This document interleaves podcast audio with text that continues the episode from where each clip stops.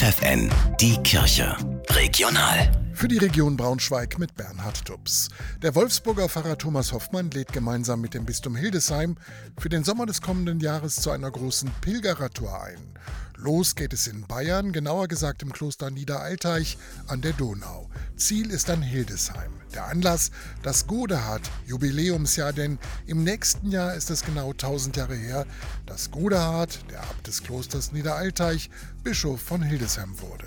Die Radtour ist für Pfarrer Hoffmann ein besonderer Höhepunkt des Godehard-Jahres. Es wird unendlich viele Highlights geben. Regensburg, das Altmühltal, Rothenburg auf der Tauber und vieles mehr. Pilgern, da denken viele zunächst an den Jakobsweg, an weite Strecken, die man zu Fuß zurücklegt.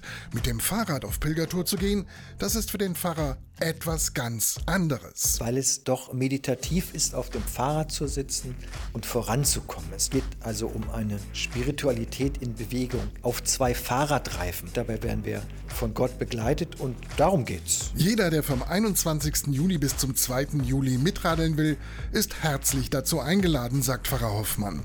Doch er gibt auch zu bedenken, Alle, die mitwollen, sollten sich die Strecke realistisch zutrauen. Sich fragen, packe ich das? Und das ist unabhängig vom Alter. Es ist nur was für Leute, die sagen, ich kann auch mal im Schlafsack schlafen. Die Strecke ist ungefähr 900 Kilometer. Ihr wollt nächstes Jahr im Sommer bei dieser vielversprechenden Radtour mit dabei sein? Dann schickt eine Mail an kirche.ffn.de, dann bekommt ihr weitere Infos von uns.